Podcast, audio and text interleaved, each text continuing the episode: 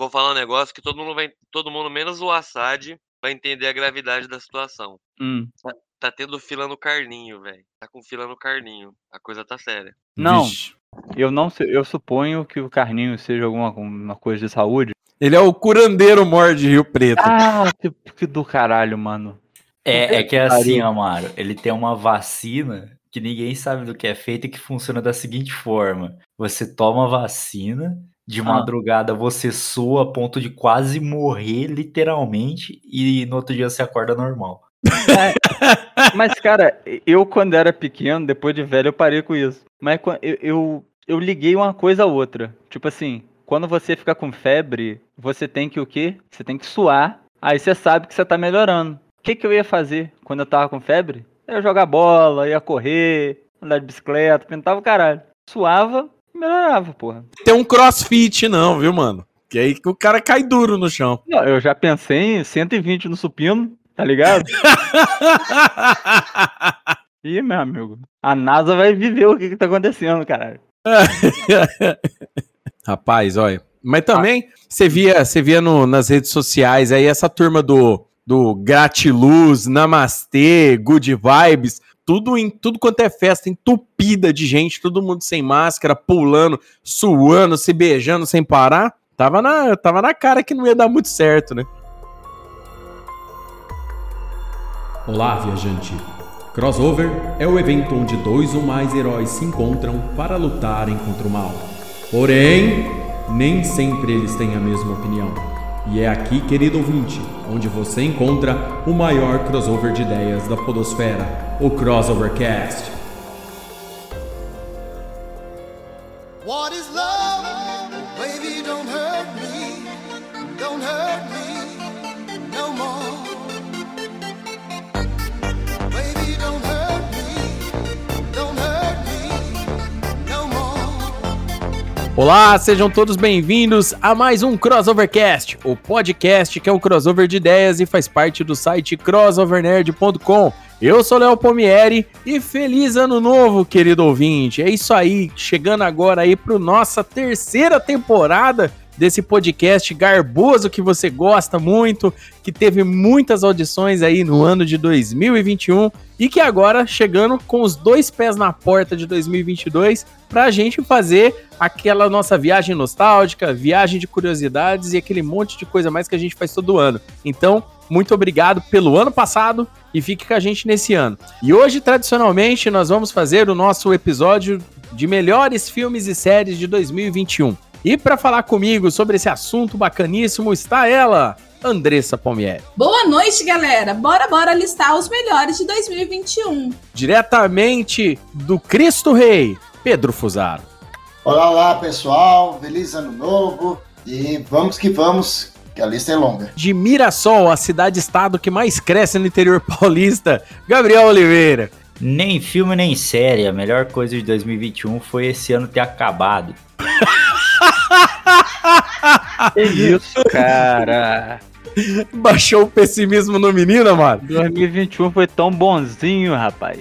Sabe por quê? Não, Por quê? não vou falar. Em off que eu falo.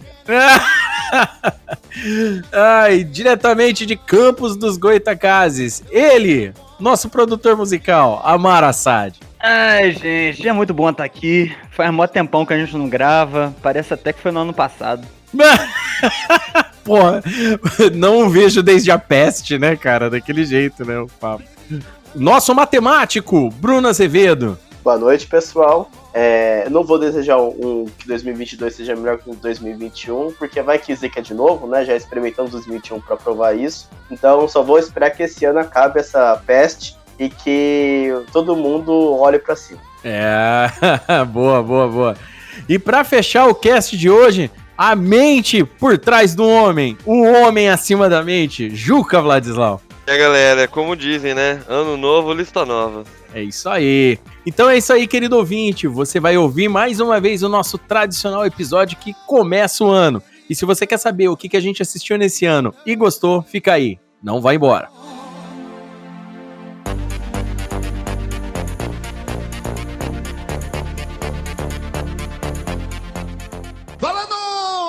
É isso aí, meus queridos ouvintes. 2021 foi um ano que a gente esperava mais, né? Aquela, vamos ser bem sinceros, a gente esperava mais. Teve produção? Teve. Teve lançamento? Teve. Serviço de streaming? Teve. Teve. Mas se a gente for parar para pensar, se a gente for falar assim, a lista aqui até que poderia aumentar. Mas a gente vai falar hoje daqueles que a gente mais gostou, que mais impactou. Então essa é a nossa opinião né? Depois vocês deixam pra gente nos comentários quais séries e filmes vocês gostaram nesse ano. Então vamos lá. É, esse ano teve muita coisa em serviço de streaming, né? HBO Max chegou com tudo também. Os serviços de streaming estão ficando mais robustos, embora muitos deles não estejam funcionando, né? A galera anda reclamando muito de serviço de streaming como Funimation, que tá dando muito pau pessoal tá reclamando do, do HBO Max que fica bugando pra caramba e outras coisinhas mais. No final das contas, a Netflix tá fazendo World of Warcraft, pega a novidade de outros streamers e coloca no deles e faz funcionar melhor. Pelo menos World of Warcraft durante muito tempo foi assim. Olha a crítica social foda aí. Porra, crítica social foda, Porra. World of Warcraft. O World of tá- Warcraft aí. Tá citando o WoW, cara. Não cito o WoW, não. O WoW acabou, o WoW morreu. Já era. Por quem diria, né? Que quem ia matar o WoW era a própria Blizzard, hein, cara? Nada, o WoW Killer sou eu. Ai, bacana. Então a gente vai fazer dois blocos. O primeiro bloco vai começar aqui com os nossos filmes preferidos desse ano, né? É, é uma listinha humilde aqui e espero que vocês gostem, queridos ouvintes.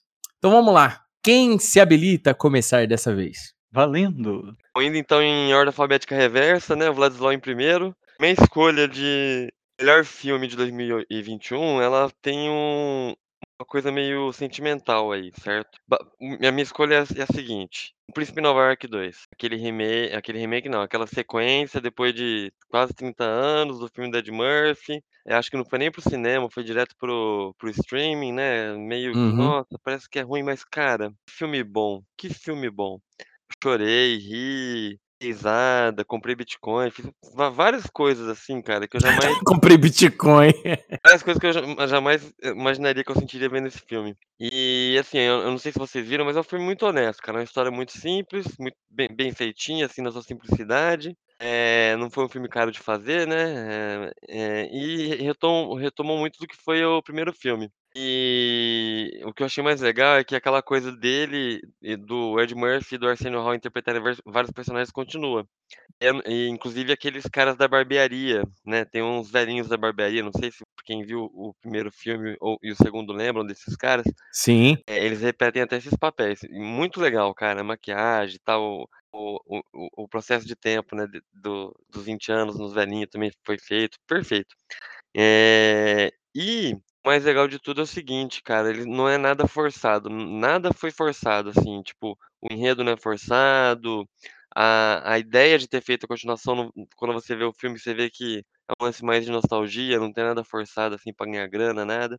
E eles colocam muitas pautas no filme, tipo feminismo, eh, questão racial, de uma maneira muito legal, sabe? Muito, muito suave. Que é de um jeito muito bom, na minha opinião, que para penetrar em quem é resistente a essas pautas. Então é isso, minha, minha escolha é o Coming to America, né? O Um Príncipe Nova York 2. Então, eu curti muito é, esse filme. Eu e a Andressa assistimos o filme, né? O Um Príncipe Nova York 2. A gente tinha assistido o primeiro filme, né? Junto com as crianças tal e tudo mais, para eles conhecerem. E o primeiro filme funciona muito bem até hoje. Aí, quando a gente assistiu o segundo filme, eu, pelo menos, eu senti a mesma coisa que o Juca. Fora a nostalgia toda, eu senti que o filme funciona muito bem. O filme é engraçado, tem piadas atuais e muitas das piadas revisitadas continuam engraçadas. E o que o Juca falou também com relação às pautas, também eu achei muito bacana, porque as pautas não estão forçadas. Eu acho que, que foi um- uma jogada de mestre do pessoal, porque, de fato, é, hoje, naquela época, a galera ria muito do filme, mas hoje, como já tem uma galera mais reaça, às vezes os caras pegam o filme, ah, pô, não sei o que, se os caras reclamam até do Pantera Negra, né? Então tem, tem esse tipo de coisa. Então eu concordo muito com o Juca nisso aí. Eu também, eu concordo que as crianças, assim, uma, uma que a gente se divertiu pra caramba, vendo dos dois filmes, o antigo e o novo, ele seguiu mesmo a mesma toada do, da comédia pura, a comédia pela comédia, sem forçação de barra. E as crianças riram muito da comédia, tanto de uma como de outra. Então, eu achei, eu achei que eles mantiver, souberam manter a fórmula de sucesso. O Ed Murphy é um gênio da comédia, né? Isso é indiscutível, cara. Goste ou não do cara, ele é um dos gênios da comédia. Mas como é que não gosta do Ed Murphy, cara? Eu achei o filme muito bom, muito legal. É, Eu ri bastante também. E ele segue uma receita que a Amazon tem feito, assim, dado, dado certo. Que é pegar esses filmes antigos e fazer uma continuação, não um remake, mas uma continuação deles é, atual, né? Igual fez com Borá em 2020, e foi um sucesso também. E agora com o Príncipe de Nova York 2. Vamos ver, vamos ver nesse ano de 2022 qual vai ser o próximo filme que eles vão querer ressuscitar. Também achei a sequência bem digna, tão digna quanto o Jumanji. Eles Estão fazendo um bom trabalho de ressuscitar essas- esses filmes clássicos. E tomara que continuem assim. Bom trabalho. Ah, eles tinham que fazer uma continuação do Little Trouble in Big China. Como é que chama em português mesmo? É, os aventureiros do bairro proibido. Nossa, Ah, sim, sim. Tá todo mundo vivo, velho. É só fazer.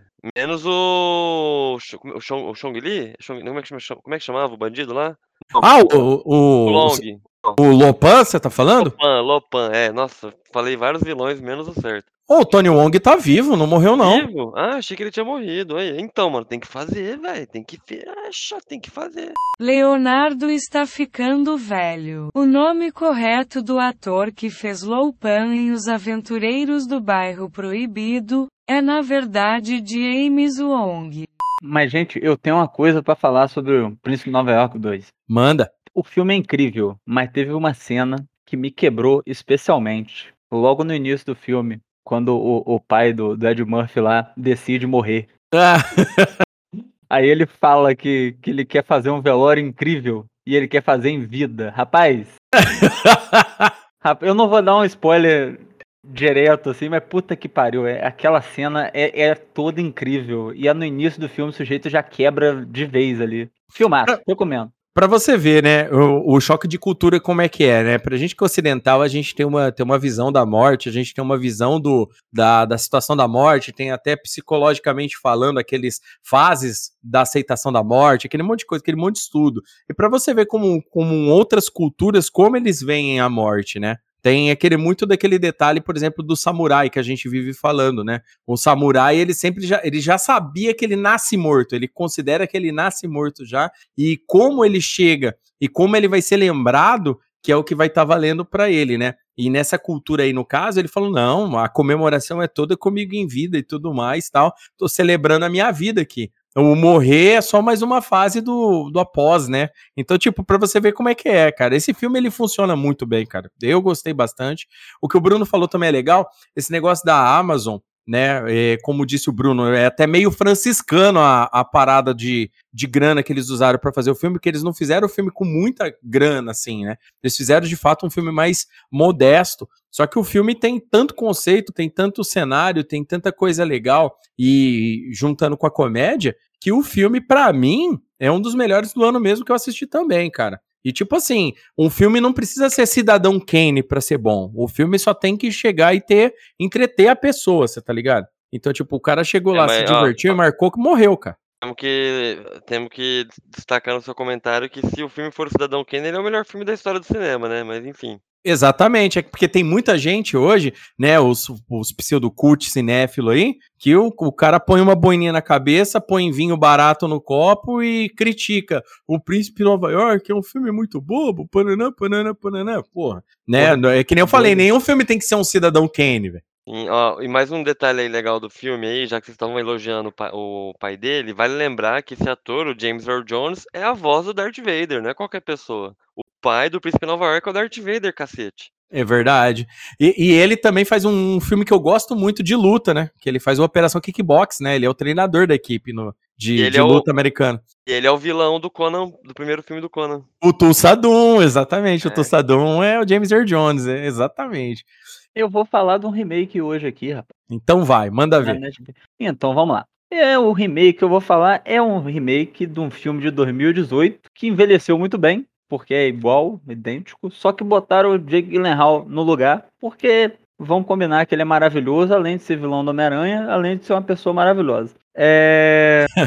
então, basicamente, ele é um policial, eu não vou dar spoiler porque, tipo assim, o filme, ele é, ele se passa numa delegacia, basicamente, o filme todo. É aquela pegada tipo mar aberto, tá ligado? Que é uma câmera parada e a coisa acontecendo ali e tá tudo bem. Uhum. É, Ele arrumou uma merda lá Aí ele foi tirado da rua e foi colocado pra colocar no call center, para trabalhar no call center. Como se isso não fosse péssimo, ele conseguiu arrumar merda no call center. Ótimo funcionário. Ótimo. Enquanto esperava seu julgamento por uma outra merda lá que ele fez ou não, assista para saber. É, Só que, cara, o filme tem uma atmosfera muito foda, porque ele recebe uma ligação de uma suposta é, é, é, chamada lá, e no meio da coisa se descobre que aquilo é um pouco diferente, você meio que toma as dores da situação, você já tá culpando uma pessoa e depois você descobre de outra parada e você fica, caralho, o filme é muito bom, mano. Só que se eu falar duas palavras aqui, eu entrego o filme, então não vou Ah, não, relaxa. porque- queimar essa, essa experiência pro, pro ouvinte aí. Aí, ó, Olha- já, que, já que citaram o, o Mark Zuckerberg, enquanto o Amaro falava, eu tava aqui no joguinho do celular passando as propagandas pra você ganhar bônus, sabe? E, cara, ele falou de Tô, Jake Gyllenhaal. ó, não, ó, falou do Jake Gyllenhaal, a, pro- a propaganda seguinte foi, apareceu um mistério. Caralho. É um mistério. Cacete, hein, velho? Não, eu, eu tô satisfeito que a sua frase foi: Ah, Amaro começou a falar, logo peguei o celular e fui fazer outra coisa. Um ponto aí pelo Inception, vai. Ô, Amaro, Ah. essa informação eu não digito no celular com a orelha, cara. Minha orelha tá aqui no fone de ouvido e minhas mãos estão no celular. Pode ficar tranquilo que eu estou te escutando plenamente. Porra! que isso, gente? Que merda. Começou a agressão gratuita? Primeira semana do ano, tive que trabalhar no dia 31, 30, dia 1, então, rapaz, tô. Mas eu não tenho tô- nada a ver com isso, não, rapaz. Esse me deu a chance. Não, tá, tá perdoado. Fica tranquilo. Porra, é também te foda, amo, né? Eu também te amo. Ai, cara, ô, esse filme aí, cara, eu me interessei muito por ele, viu, o, o, o Amaro? Como, como é que ele tá em português o nome desse filme? É, o O culpado. culpado. É, ah, tá, tá. O, O culpado. o culpado, é, guilty, tá Ele não certo. faz beleza. nada, né? Ficar ocupado o dia inteiro. Um ponto pro Bruno aí. Eu acho que o nome é trocadilho mesmo, não foi, Amaro? Não, eu acho que o nome é um trocadilho porque o cara fica no telefone o filme inteiro. Então o telefone está. O O cul- culpado. É, faz sentido. Alguém mais assistiu esse filme pra comentar aqui com o Amaro? É um filme muito bom, assim. É, é, é tipo assim, é um filme que não precisa de muito pra te entregar bastante, sabe? Tipo, é igual o Maru falou, a câmera ali é bem simples, é poucos cenários, é bem curto, mas a tensão que você fica, conforme vai, vai evoluindo as coisas, que eles vão se. Enfim, não vou falar muita coisa, senão eu vou acabar dando spoiler. É, é Mas- difícil, né, cara? É, é complicado, mas é é muito angustiante, assim, você assistindo e você vai tentando, torcendo, e você vai buscando, e aí você vai se decepcionando, você vai sorrindo, enfim. É um mix, assim, de emoção que eu acho que marcou mesmo esse ano que passou. Cara, é, eu lembrei que tinha um filme da Ha- Halle Berry, né? Antigo que tinha essa parada de alguém ligava lá, ela tava num call center e tentava ajuda, ajudar a pessoa. Mas, aqui, mas esse da Halle Berry ainda tinha, mostrava lá onde que ela tava falando, tinha todo um, um andamento, tinham outros atores tal e tudo mais. Esse do Jake Gyllenhaal é mais, mais focado nele, né? A parada, né? Não, é só é só dentro, cara. Cara, deve É, dar Amaro, desespero. Acho que tem uma cena fora, se não me engano. Tem um filme, eu não lembro quem é o ator, cara. É o, é o cara que fez o Alexandre, o filme do Alexandre o Grande. Esqueci o nome dele agora. É o ah, Aí. Colin Farrell? Colin Farrell, Isso. isso. é. Ia falar Guy Pearce, ó. O Colin Farrell. O filme do Colin Farrell é que ele tá numa cabine telefone que tem um sniper. Porra! Do Esse filme é do caralho, bicho. Esse filme é, É do caralho. nessa Ah, linha, é nessa bom. linha esse filme do, do Gyllenhaal aí ou não? Hum, É, é alguma coisa mesmo de linha. É, Por não, um fio. Por um fio, não é? é um fio, isso é. Não, não, não, digo de ser igual, mas é mais ou menos essa ideia de, de tensão assim e tal. É, é, é. Só que ele é mais. é, Ele é mais focado em plot twist do que o. O outro lá, ele é bem tipo assim. É filme antigo, a gente já pode falar. É, é uma parada assim que vai acontecer caso ele desligasse o telefone, né? Nossa, deve, Tipo, deve ser tenso. É- é- esse filme aí do Colin Farrell é Ah, tipo Colin Farrell. é tipo velocidade máxima da telefônica. Exato, exato. Ele não podia desligar o telefone. Velocidade É. máxima da telefone. um ponto pro Juca aí. Aí. Só que o outro não, ele é mais, ele é mais uma tensão do que. E mais plot twist do que uma história seguindo assim, tá ligado? Nossa, cara, da hora. Não, é bonzão, mano. Bonzão. Do jeito que vocês escreveram o filme aí, me lembrou um filme que eu assisti o ano passado, 2020 no caso, é, chama Buscando, que é um pai atrás de uma filha, que a filha some, e ele vai atrás da filha só através do computador, tudo pela forma, de forma digital, sabe? Ele quase não sai da casa. É assim, com pouca locação e também é bem angustiante. Ele até ele entender o que está acontecendo com a filha, ele começa a descobrir um monte de coisa da filha atrás de senha. e é muito legal, assim. Parece ser nessa vibe de vocês falaram aí. É um filme que é tipo no, no PC, né? Tipo aquele cara. Host e, e Amizade Desfeita e tal. É, cara, nossa, esse é, é, o Buscando ele tem muito disso aí também, cara. Dessa parada É- de é a gente ficar mesmo. por fora. É isso mesmo. Só que nesse caso, nesse filme, não tem imagem, é só o áudio, né? Então é pior ainda, porque você não vê nada, você fica mais agoniado ainda. Ah, tá. A ideia é um podcast daquele filme. É isso. um ponto pra Andressa, tá bom, tá valendo. é, Mereceu isso aí.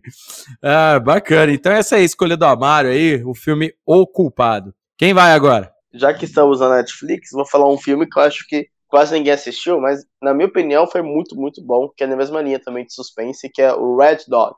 É, Só pra dar um- uma sinopse assim para as pessoas se interessarem, é um filme que tem um casal que vai passar as férias nas montanhas, sentir de neve e acampar lá, não sei porquê. E do nada tem um, um ponto vermelho que fica andando ali perto até que o, o cachorro morre e eles começam a fugir e você não sabe porquê, nem da onde, nem, do, nem do que tá acontecendo. E é bem agoniante, assim, porque é bem, sei lá, um, um- o cenário é todo desértico, né? Porque tá no meio do, da, da neve. E, e você quer tentar entender o que tá acontecendo, né? Você nem entende o que tá acontecendo, então é bem, bem da hora. E, o final tem uns plot twists também, então esse, na minha opinião, assim, na minha singela opinião, igual eu disse no começo, que a gente não é o melhor filme, mas é o que a gente mais gostou. Esse foi o que eu mais curti assistir esse ano. É, ou tem. Olha, tava ó, só, só da descrição aí que você deu, cara, eu já não vou dormir de- hoje, cara. Não vou conseguir dormir, vou ter que ficar acordado com a luz acesa. Mas você sabe o que, que é? A crítica desse filme que a, a maioria da galera. Primeiro, esse filme é, é produção sueca, né? E, e a galera tá, tá criticando bastante. Né, a crítica, né, no caso, tá falando bastante, que é um filme que mostra muito da de como é o ser humano mesmo, sabe? É uma parada meio pesada, natureza humana, sabe? Né, na hora do, da maldade ou da sobrevivência, sabe? É, tá, tá tendo muito dessa, desse, desse contraponto aí no filme. Então a galera tá gostando bastante, né? Esse filme ele tá fazendo sucesso, a galera tá falando bastante dele. Eu não assisti ainda, né? O, como o Bruno disse, talvez ninguém tenha assistido, mas é aquela coisa, né? A Netflix vira e mexe, a gente encontra um filme, aquele filme do nada que você assiste e se surpreende, né? Então é isso aí, galera. Filme Red Dot, né? Ponto Vermelho, tá na Netflix, né? É um filme pro- produzido diretamente, sueco. A crítica tá aclamando o filme, tá gostando bastante. Então, aí o Crossovercast recomenda que você assiste e conheça esse filme. Eu quero falar agora, saindo da Netflix agora, indo pra Disney, linda, Marvel, coraçãozinho aqui pulsa. Vou falar do Shang-Chi. Dessas é, produções recentes que a Disney começou a soltar aí no cinema, desde que foi liberada a, nossa ida ao cinema e tudo mais, é, eu fiquei, sim, extremamente impressionada com o filme. Eu adorei, não conhecia a história dele, eu adorei a história, adorei a- a- o filme em si, principalmente a parte de coreografia de luta. Eu já fiz Kung Fu, então assim, eu achei que eles conseguiram é, transmitir bastante a essência da arte marcial. Fora toda a parada envolvendo o MCU, toda a ligação que ainda vai surgir e tudo mais, mas assim, eu gostei muito, principalmente das coreografias. Gostei da história, conhecer o personagem e adorei as coreografias de luta. Cara, esse filme do, do Shang-Chi é, é uma prova do que a gente vê como é que a, a Marvel direciona as coisas, né? Eu. A gente aqui que, do, do Crossovercast, que tá sempre. Aqui do Crossover Nerd, tá sempre na internet, fazendo divulgação de conteúdo nerd e tal. Aí a gente acompanha como é que as pessoas entendem. E hoje a gente vê muito a galera ficar pistola. Ah, porque é, o pessoal faz o filme pra isso, eu sou fã de quadrinhos, eles não fazem filmes pra mim que sou fã de quadrinhos, eles fazem só pra, pra criança, pananã, pananã. Cara, é o que eu falo, o Shang-Chi é uma prova disso. O Shang-Chi é um filme que ele é feito, na verdade, vamos ser bem sinceros, todos os filmes da Marvel, ou, ou quem sabe da DC, sei lá, de qualquer outra empresa, o foco é o dinheiro. E eles vão atingir um, eles vão atrás de um grande público, eles não vão trazer só o leitor de quadrinhos, eles vão trazer uma pessoa que vai conhecer o Shang-Chi, que quem sabe após conhecer o Shang-Chi no cinema se interessa por outras mídias do personagem, né? A Andressa estava comentando aqui, é, o personagem foi completamente, tirando a parte dele lutar artes marciais e alguns nomes, algumas referências dos quadrinhos, toda a origem dele foi reescrita para o MCU. Ele não é o mesmo personagem dos quadrinhos, ele é completamente diferente, na verdade, né? O Shang-Chi, para quem, pra quem lê quadrinhos aí lá nos anos 70 lá, ele foi um personagem que ele tinha todos aqueles clichês de época, ele era, ele era um agente, ele tinha treinado artes marciais com o Kung Fu, ele tinha muitos inimigos relacionados a tudo esse tipo de coisa, ele era bem à parte até, né? Ele tinha um universo muito próprio e, e, e diferente, né? Perto do que tinha no universo Marvel mais fantástico e tudo mais. Conforme o tempo foi meio que isso daí foi eles foram juntando as bolas tal. Mas mesmo assim, é diferente do que a gente vê no filme, né? O filme ele, como a Andressa disse aqui, ele tem um um, um, apelo de artes marciais absurdo. Eu fiquei bem impressionado porque eles poderiam ter feito um negócio mais básico, né? Aquele o famoso Close Quarters Combat, né? Aquecer mesmo, igual fizeram no Capitão América Soldado Invernal, que é do caralho também. Mas não, eles preferiram, foram atrás de Kung Fu mesmo, pegaram uma parada legal. Tem muita homenagem ao cinema Kung Fu de capa espada, né? Que é o Wuxia, por exemplo, né? Tem muitas homenagens ao Wuxia. E tem homenagens ao folclore chinês também, aquela, aquela parada. O filme foi direcionado também pro, pro cinema chineses. Só que foi barrado. Lá na China eles não passaram o filme, não sei se a galera não tá sabendo, mas é, eles meio que seguraram o filme lá. Foi pelo serviço de streaming, mas nos cinemas lá não passou Shang-Chi. Por mais que tenha trocentas homenagens lá. Só que o filme é legal. Eu que, eu que fui assistir junto com a Andressa e tal. Eu me diverti bastante, achei as cenas de luta do filme bem honestas mesmo, bem legais, bem, bem feito vai dar um futuro para Marvel, tanto da parte é, cósmica da Marvel quanto para a parte urbana da Marvel, porque vai, vai entrar facções aí dali para frente, que é muito legal. Deu uma explicação pro Mandarim, acabou salvando o rabo do Homem de Ferro 3, o filme. Quem depois assistir vai entender melhor o que eu tô querendo dizer. Mas o filme é bem legal, eu gostei bastante. Sim, uh, igual a Andressa falou, as cenas de luta são sensacionais. É, também treinei Kung Fu. É, então, é, e toda ação também. O filme é muito divertido. É, aquela, é leve, né? Não é tão pesado. Vale muito a pena. É uma eu também, eu também treinei Kung Fu e eu também gostei das cenas de luta. Isso aí é um mantra. Mas é real, realmente. É o, é, o, é o ponto, o grande ponto desse filme, na real. É, o, o filme ele sobe o nível, né? É tipo assim, que nem a gente tá falando. A gente vai assistindo os filmes da Marvel, as séries da Marvel. Recentemente aí acabou o Gavião Arqueiro, né? O seriado dele. Então, tipo assim, você vê que a Marvel, ela tá, ela tá, já que ela não pode subir a categoria, a faixa etária que eles querem passar o filme, né, e tudo mais, deixar um negócio mais assim, tipo nível Deadpool da vida, tal e tudo mais, eles estão tendo que compensar com cenas de ação, é, o, o, com, com comédia, sabe? É um.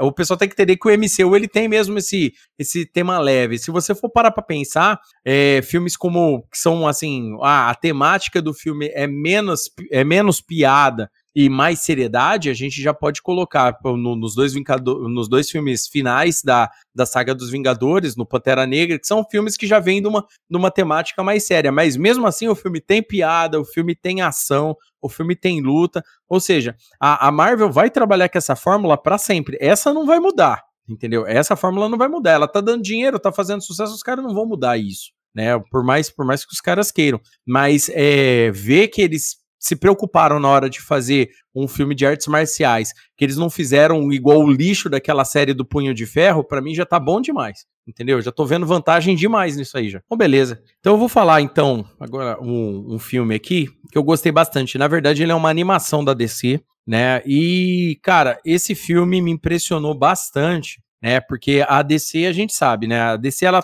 ela começou lá em, em 1998 a fazer as animações, né, e ela começou lá com é, 98 não, perdão, 1993 começou com Batman, a Máscara do Fantasma, né? Batman, a Máscara do Fantasma, pra mim, Leonardo, é a melhor animação que a DC produziu até hoje, sabe? Ela foi, ela foi direto pro cinema, ela é uma animação, assim, baseada no seriado dos anos 90 do Batman tal e tudo mais.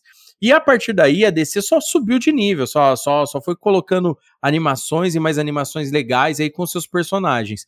Quando chegou em 2011, né, ela fez, ela, o, o, nos quadrinhos rebutaram, né, começou a Era Novos 52, e eles fizeram isso também nas animações. Começou com, com a animação do Flashpoint, que é muito boa, as animações que se seguiram, algumas eram boas, algumas eram ruins, e aí eles rebutaram novamente na animação Liga da, é, Liga da Justiça Sombria, Guerra de Apocalipse. Aí eles re rebutaram novamente. E esse universo começou em 2019 com o filme Superman e o Homem do Amanhã. Que eu particularmente gostei, mas é, é tipo, é, não, não é Superman, o Superman em si é legal, mas o, o resto das paradas que acontecem no filme são muito boas, assim. Mas começa um universo ali. Depois desse, desse filme, o filme que se assiste é esse, Sociedade da Justiça Segunda Guerra Mundial. O que, que acontece nesse filme? O Flash, né, o, o Barry Allen tá, tá tirando férias com, com a esposa dele, né, a Iris, no, a namorada aqui no caso, né, a Iris em Metrópolis,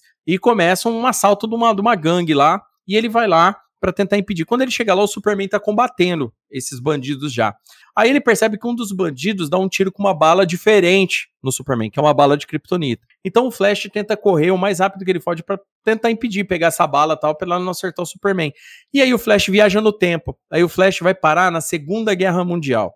Quando ele chega na Segunda Guerra Mundial, ele dá de cara com a Sociedade da Justiça da América, né? Querido ouvinte que não sabe o que é a Sociedade da Justiça da América, era um grupo de, de, de super-heróis da Terra 2, tá? Depois teve um tempo que, depois da crise das infinitas terras, voltou para Terra 1, e depois da crise infinita, é papo podcast, mas depois voltou para a terra dela de origem, que é a Terra 2.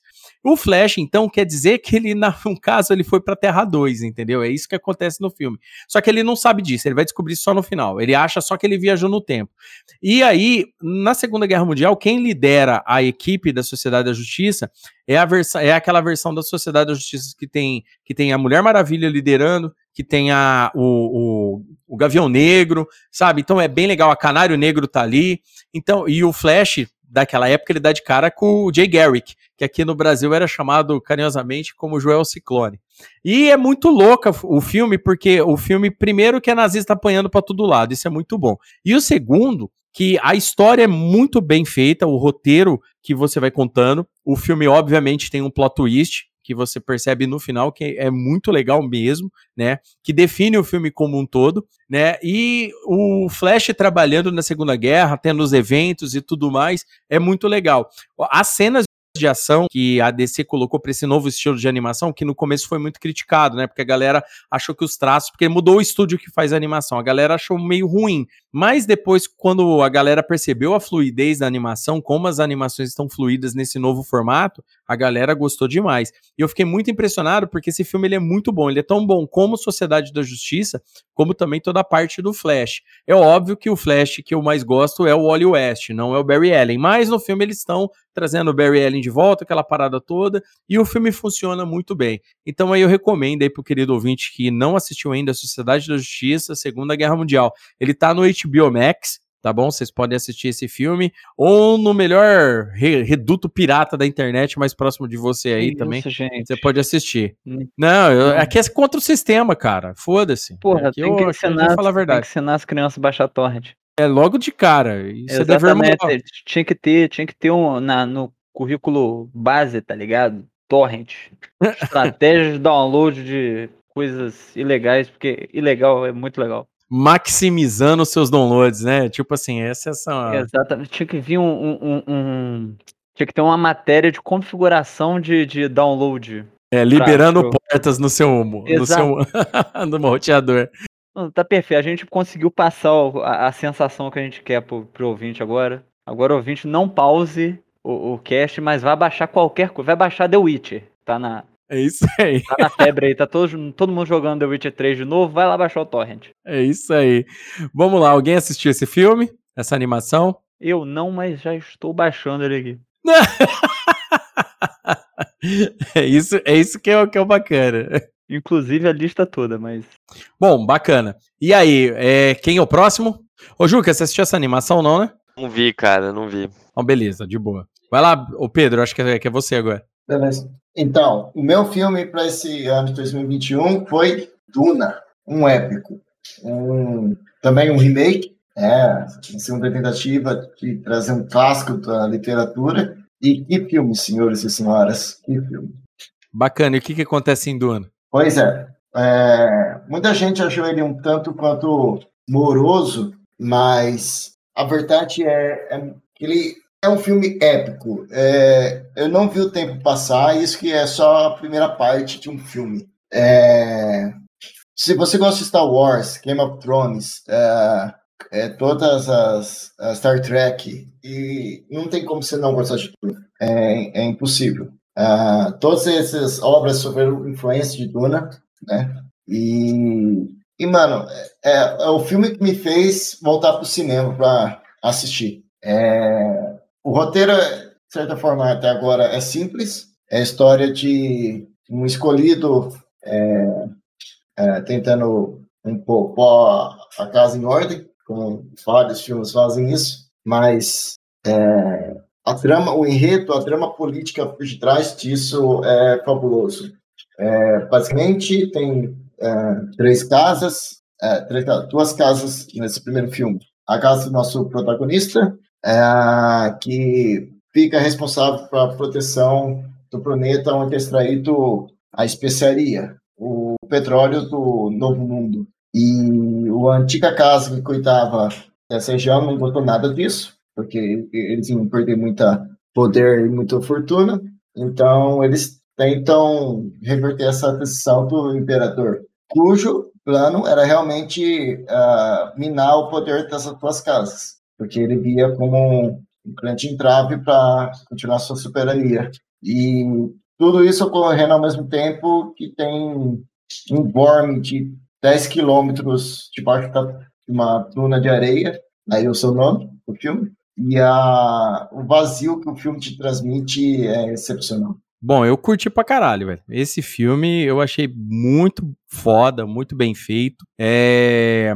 O filme, o filme, no meu ponto de vista, ele já foi pensado pra ter sequência, porque não, não faz sentido o cara falar, ah, cara, quem assiste o filme percebe que o filme já foi pensado desde o começo pra ter uma sequência, sabe? E os caras jogaram alto, porque pra um filme que, que quer explicar uma história como Duna, né, que é uma space opera fodona, né, com vários livros, né, que, que é uma cultura sci-fi conhecidíssima é, dentro do, da cultura pop nerd, entendeu? É uma, um- uma lenda do sci-fi Duna, né?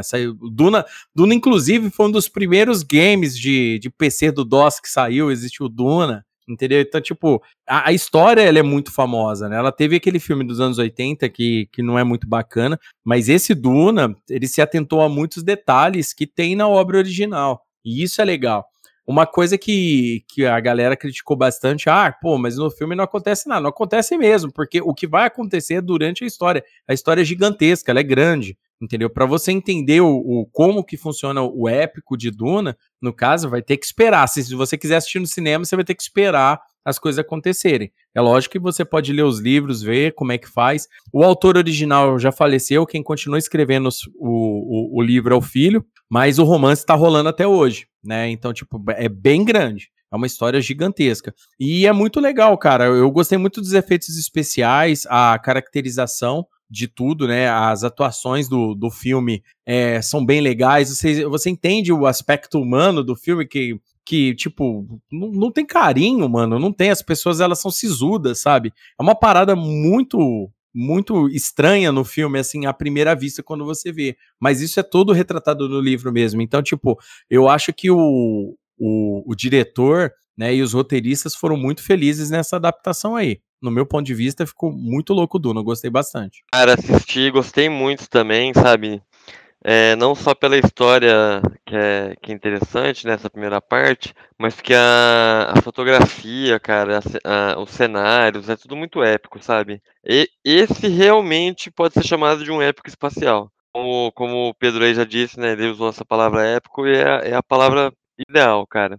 E só complementando o que você já disse, né, ele foi planejado em duas partes mesmo. É, a divulgação já explicava que era a primeira parte, mas acho que a divulgação não foi muito boa, porque aqui no Brasil parece que não tinha muita gente sabendo. Mas lá nos Estados Unidos até que foi modesto o resultado deles no, no cinema, do- no lançamento. Foi tão ruim, não. É, o, o, o detalhe do Duna é que ele, como a gente estava falando agora de honestidade do filme, né? O filme te entrega o, a premissa da história mesmo, né? Ele é bem honesto. Então, tipo assim, ele não tenta sair correndo e ficar mudando detalhes como o original, o filme original que rolou nos anos 80, né? Por mais que o filme dos anos 80 tinha o Sting, né, tal, aquela parada toda, mas não, o filme não não vingou tanto, sabe? Eu gostei, eu gostei muito dos efeitos desse filme, eu gostei da música, cenários também, como o Juca citou aí, que é, é tudo grande, cara. É, é um negócio que você olha no filme que tu, tudo chama tua atenção, sabe? É um negócio que Exato. é bom mesmo. Mais alguém assistiu Duna? Eu assisti também. Eu gostei bastante. Assim, é, eu achei toda a produção, todo, tudo a- a- que envolve o, a- o tema, achei bacana. Mas eu, eu já sabia que ia ter continuação e eu espero a continuação. Acho que ainda falta muita coisa para explicar, assim, para entender, para imergir mesmo no mundo. Então, eu tô, eu tô tratando esse filme como um anime, sabe? Eu tô esperando sair todo pra eu assistir. pra maratonar o filme. Exatamente. um ponto pra Mara aí, muito legal. Ótima ideia, Mara. É, Pra não, é. pra não ficar ansioso, né? Tá É, certo. Aí fica aquela coisa assim, oh meu Deus, vai sair, não sei o que. Eu tô sofrendo com o Attack on Titan aí que sai final de semana aí. Pra que, que é. eu vou passar isso aí na minha vida? E um filme demora demais, amigo. Olha, o- o- assim como o Pedro falou, eu também sim, muita gente reclamou disso, de demora do filme. Mas eu, Leonardo, assistindo, eu concordo plenamente com o Pedro. Eu não vi a hora passar desse jeito, não. Pra mim, eu, eu fiquei bem imerso no filme. Então, assim, né? Eu não, não sei se é porque eu, eu tenho predisposição a gostar bastante de sci-fi mesmo, assim, de, de filmes demorados, tipo é, 2001, esses filmes eu sempre gostei muito. Então, eu acho que você acaba entrando na vibe, sabe? Do, do, do, do sci-fi. Então, você acaba não, não, não vendo passar.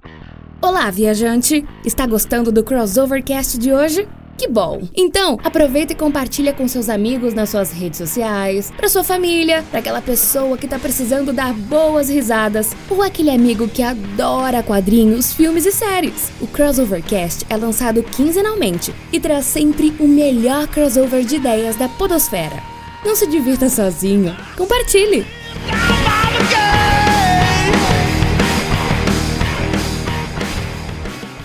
Então é isso aí. Agora a gente vai falar das séries, né? As nossas séries prediletas de 2021, né? Aquela série que a gente assistiu, que a gente curtiu, que a gente falou, pô, cara, essa série é foda. Essa, essa série deu bom. Então vamos lá. Vamos começar então na mesma ordem que a gente fez lá o- os filmes. Então vai lá, Juquinha, manda ver. Deixa eu pegar meu celular aqui. Certo, a minha. boa, boa, boa, agora entendi. Nossa, isso foi muito, isso foi muito engraçado, hein? Vingança veio a cavalo, hein? Você tá jogando, você tá jogando o, o F1 Clash, o jogo oficial da, da FIA, ou não? Que jogo você tá Hum. jogando? Enquanto eu falo. Tem que ser um Pera jogo aí. bom. Eu tô jogando. Pera aí que o Genshin tá off, eu não quero. Ele tá jogando o Cavaleiro do Zodíaco, velho. Ah, tá, tá Eu perdoado. Shadow of Death. É um jogo que ficou grátis na, na, no negócio ali. Ah. Muito bonzinho. Grátis eu Ó. gosto, vou procurar. Bom, enfim, é, a minha escolha de melhor série aí do, de 2021 foi a mesma escolha da galera do M, né? É o M que é da, de filme, né? O Grammy é da música, é isso. É o M de séries. É A galera do M elegeu a, a série Ted Lasso e vários atores da série como o melhor aí no ramo de comédia para 2021. O que, que é o Ted Lasso, né? Ted Lasso é o personagem, né? E qual que é a premissa da série? É um treinador de futebol americano é contratado para dirigir um time de, de futebol na Inglaterra, futebol de verdade, né? É na Inglaterra que disputa inclusive a Premier League, né? Para quem não sabe, é o tipo o Campeonato Brasileiro, mas é o da Inglaterra, então seria tipo um campeonato inglês, mas é, é o o, entendeu? Tipo, top dos tops, enfim. E aí, é, inicialmente, a série traz esse, essa, esse conflito cultural, né? Tanto dos esportes em si, quanto essa questão. É, um cara que vem do, do sul dos Estados Unidos e vai para Londres, que é uma cidade muito cosmopolita e diversa. Aos poucos, a série, a, a série vai se transformando, né? Você chega a esquecer que tem futebol na história. Porque começa a tratar de saúde mental, relacionamentos, é, política, enfim. É uma série excelente, episódios curtos, em média acho que 30 minutos, se não me engano. Toda temporada 11 episódios, você vê rapidinho. E, e, e, e é, é tudo muito leve, sabe? Eu, tô, eu falei isso aí também no, no Príncipe Nova York 2, é porque eu tô nessa vibe aí, cara. 2020, 2022 tem que ser um, um ano de leveza, tranquilidade, paz, amor, alegria. Então Ted Lasso ele traz isso, cara, sabe? Tudo muito leve, fala de pautas grandes, mas com leveza. É, é, achei isso muito rico. Os atores são, cara, não tenho nem o que falar, assim, ó, todo mundo muito excelente. Ninguém é ruim lá, sabe? Tinha que ter um Oscar pra cada um deles. O Oscar pra séries tinha que ser criado e premiar cada um deles com Oscar. É, inclusive, um, um destaque aí. É... Peraí que deu branco. Ah, tá. Inclusive, um destaque aí. É... Tem uma atriz do Game of Thrones nessa série. E é, é, na- no Game of Thrones ela fazia aquela personagem, aquela freira, entre aspas, né? Falava shame, shame lá pra. ela- Mas pra- ela, mas ela fala shame como ninguém, cara. É Exato. shame on you. E aí, ne- nessa, nessa série, ela tem um personagem mais rico em, em diálogo. Cara, que essa atriz é. Ó, Anna Waddington, o nome dela. Incrível, cara. Uma, um achado, viu? Ela enriquece muito a série. Começa odiando ela, depois você gosta, depois você tem dó, depois você, você, você, você acha igual ela. Nossa, incrível, incrível. Assistam. Ted Laço. Indo pra Juca, terceira me temporada ano responde. que vem, esse ano. Juca, me responde. Essa série te laçou? Te prendeu? Puta Me que laçou, cara. Olha, eu diria mais, cara. Marcou um gol no meu coração, cara. um ponto pra cada um aí, vai. É, Juca, muito me, bom. me responde outra coisa. Eu não assisti a série, mas eu vi o plot. É, qual que é a possibilidade disso ter acontecido no Vasco? Que pariu. Cara, na verdade, o, o, time lá da série começa a ganhar, né? Desculpa o spoiler é- aí. Não, mas. é, quer- quer dizer, é o Vasco, né, cara? Deu errado. Mas isso aí é padrão FIFA, né? É, não, e outra, cara, né, mano? É o, Rio de Janeiro, né, cara? As coisas lá estão fundadas a dar errado. Tô falando da cidade do Rio de Janeiro, não do estado. Fica tranquilo que Campos lá de fora. Não, Campos é quase é mais Espírito Santo do que, do que Rio de Janeiro. Se eu mandar fundar o Rio de Janeiro quando eu for presidente, é só a cidade, fica tranquilo. O estado vai ser preservado. Pô, A população fluminense agradece. Ai, cara. Talvez, talvez eu vai ter um projeto pra abrir o mar até Minas Gerais, pra gente poder comer pão de queijo na praia. Ó, pera, Juca pra presidente pra ontem, então, porra. Cara, ó, eu falo que, ó, esse é o melhor argumento que eu tenho pra virar presidente, cara. Sempre que eu conto, todo mundo concorda que tinha que afundar o Rio de Janeiro e fazer praia em Minas Gerais. O futuro do Brasil é isso, cara. Acabar com o Rio de Janeiro, valorizar Minas Gerais. E tem o bucket ainda, né? A praia mais nova do mundo. Ai, caralho. Não é uma má ideia. O duro é Eu- que eu- o, o duro é que tem um político muito forte lá, que ele é contra o calor, ele não gosta de calor, ele prefere o frio. Afinal, Aécio Neves. Mais um ponto pro Juca aí. Esse é o Neves, porra. Essa é, uma Ai, piada, essa é uma piada dupla, né? Tanto com o sobrenome dele quanto com os hábitos dele. Ai, ai. Ai, v- Vamos lá. Bom, Ted Laço, velho, ra- literalmente rapelou o M, né? Essa que foi a verdade. A, a série, ela pegou muita gente de surpresa, né? O, eu tava acompanhando no período que tava passando a série, a galera no Twitter falando. Eu não assisti a série, infelizmente não tive tempo ainda, mas acompanhei muito, li review e um monte de coisa referente à série. E as pessoas falaram exatamente o que o Juca tá falando aí. A série, ela, ela tem é um- uma carreta de sentimentos, né? Você, você vibra, você chora, você fica. Parece um shonen, sabe? Uma série que é um shonen de futebol, você tá ligado? Só que é em formato de série. Então você fica vibrando, você fica acompanhando. E tem esse detalhe das atuações, né? Tem no, YouTube aí, tem várias cenas aí que a galera já pega, ou recortes aí de Instagram, de, de filmes que a galera põe muito, que os diálogos da, da, da série são leves, mas são profundos ao mesmo tempo. Então eu achei bem legal. Eu fiquei com vontade de assistir também, cara. E que futebol não é meu esporte predileto, mas eu fiquei curioso. Então, gente, é... eu vou falar da melhor série de 2021, definitivamente, que é uma animação e que é Arcane, cara. Puta que pariu. Na- tipo assim, eu não gosto de League of Legends, porque todo mundo que é ex-jogador de League of Legends odeia League of Legends, e quem é jogador também. Só que. e tem jogador aqui que pode me. me, me- é, é, é, que pode falar sobre isso. Mas enfim, é é uma série, cara, incrível que ela não depende do jogo em absolutamente nada. Mas mesmo assim, ela, tipo assim, ela contribui com o lore. Ela cria o lore, na realidade, porque o que tem são textinhos e, e foda-se. Mas, cara, a animação é maravilhosa, cara. A, a- porra, a construção de personagem é incrível, não tem pra onde. Cara, o Arcane, é, na verdade, eu, eu- na verdade, eu coloco isso como uma parada do League of Legends. O League of Legends, quando começou, sempre teve essa gama de personagens absurdo e, tipo, a lore dos personagens era muito pouco explicado. Era uma parada assim que eles jogavam um detalhe ou outro, você sabia dos reinos, você sabia que rola uma guerra tal, e você tá, você tá participando dessa guerra, você tá ali comandando ali, você invoca aqueles, aquelas pessoas pra guerra lá que tá lá combatendo ali naquele momento, e o campo de batalha lá é, é o, o, o Rift. Beleza.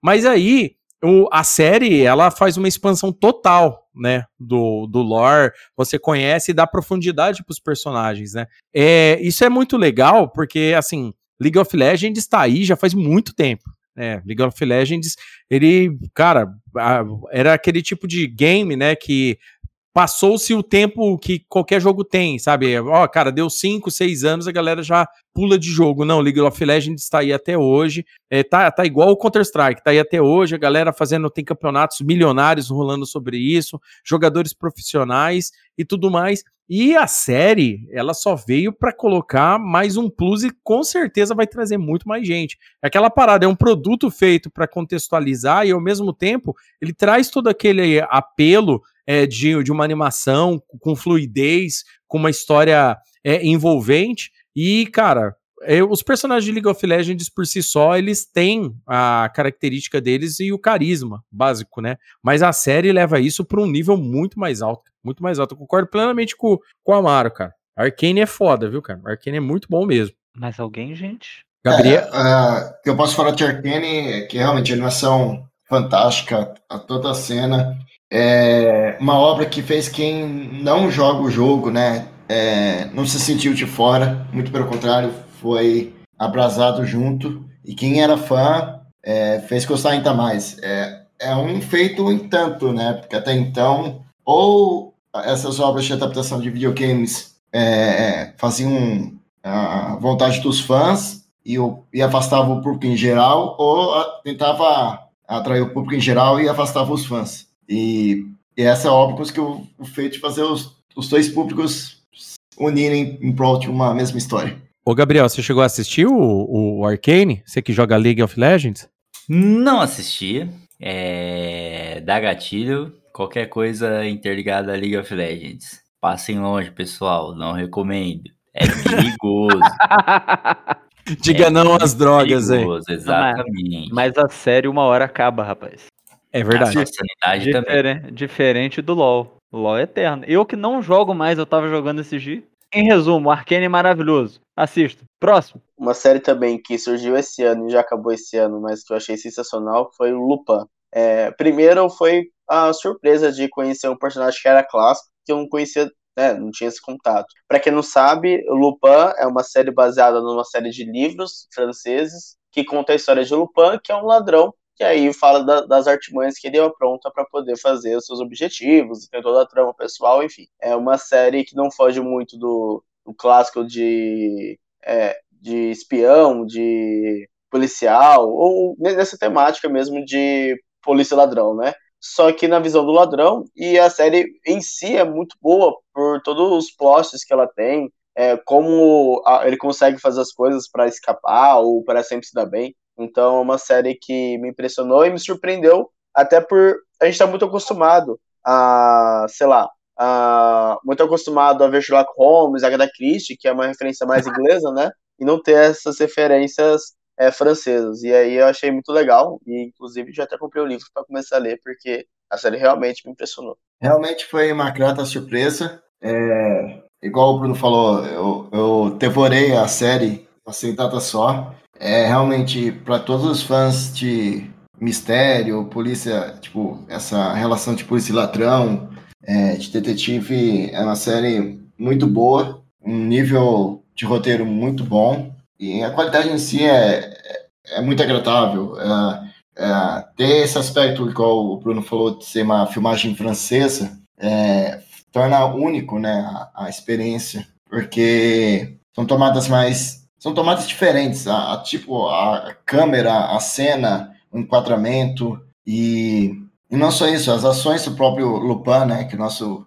ladrão da casaca, é, ele é muito inteligente e realmente você torce por ele até o final da série. É, então é excelente. Eu também assisti, fã de Sherlock Holmes, Agatha Christie, mas esse, esse vai mais na pegada do Prenda-me se for capaz, White Collar, é o tipo de bandido muito inteligente, né, que consegue não, é, ele é um ladrão de aquele de mãos leves, aquele que te rouba, te mostrando o que está fazendo e você não consegue perceber isso, só depois de um bom tempo. E brinca com os policiais, brinca, brinca com as pessoas, brinca assim, maneira de falar de ilusionismo e tal, para poder é, chegar nos objetivos dele. Eu achei muito, muito bacana também. Curti bastante. É, essa série é de, de qual mês mesmo? É daquelas Netflix que lança parte 1 e parte 2, a parte 1 de janeiro e parte 2 meio do ano. Ah, cara, eu lembro que a, a minha ex, no, no tempo que a gente ainda namorava, porque eu tô solteiro agora, queria ressaltar isso. Ela me falou bastante sobre essa, sobre essa série, que era maravilhosa, que eu tinha que assistir. Aí logo a gente terminou e por birra eu resolvi não assistir. Apesar de eu ainda ter acesso à Netflix dela. E um beijo, Carol. Ô, louco, velho. É uma piada. Ou não. Ou não, né? É... Cara, mas é bacana, né, cara? Lopan entrou com força, né? Pra você ver como é que as pessoas gostam ainda desse gênero, né? De. de da, do, daquele cara. Assim, tudo bem que o, que o, o Lopan, no caso, ele, ele é um tecnicamente um malfeitor, né? Mas a galera gosta muito desse tipo de série onde que o protagonista da série tem artimanhas, espertezas para fazer as coisas, né, cara? O pessoal gosta muito desse tipo de coisa. Então rola muito desse esse climão Agatha Christie na parada, sabe? Então é bem bacana mesmo. Cara, e eu achei que, é, pelo nome, eu achei que era série de lobisomem. Ah, e, e, eu queria alertar o pessoal, na hora de pesquisar Lopan, descobre certinho o jeito que escreve, senão você pode cair nos sites indesejáveis aí. É verdade, mano. Vai cair no colo do Lopan de verdade. É. Porra, referência. Um ponto pro Gabriel aí, mas é maior de 18. É um ponto maior de 18 essa aí pro, pro Gabriel. Do ai, Lopan. ai. E só é... queria ressaltar também que a série, apesar de torcer pro malfeitor, né? É, ela ainda brinca com a questão da corrupção dentro da corporação da polícia e da política. Então é interessante porque você se, mais ou menos torce para o personagem mais pelo pessoal dele, né, não pelo que ele faz, e contra, né, ao que você vê de errado na, na, no que deveria fazer o certo, sabe? Então acho que essa crítica que a série faz e mostra é bem, bem interessante de ser observado. Bacana, show de bola então. A série Lopan aí, conheçam galera, é bem bacana. Bom, seguindo a, a mesma sequência anterior, né? Eu tinha colocado aqui um, uma série que virou série, mas era novela, mas era novela e virou série, enfim. É uma produção colombiana, foi transmitida na TV da Colômbia. É, na verdade, assim, a primeira temporada foi transmitida em 2018. É, foi uma novela colombiana que entrou na, na catálogo da Netflix. Eu assisti esse ano, 2021, e fez tanto sucesso em 2018, que na verdade ela foi feita em 2018, 2019, que eles é, fizeram uma segunda parte. Então se virou uma série, tem temporada 1 e temporada 2. Por isso que ela entra na categoria aqui nossa. E eu vou te falar que eu assim, eu fiquei encantada pelos personagens, pelos atores, pela história. É, a história em si se passa no, em Medellín e conta a história. É, é basicamente uma história de vingança, para não, não deixar por menos, né? História de novela latina tem que ter vingança na história.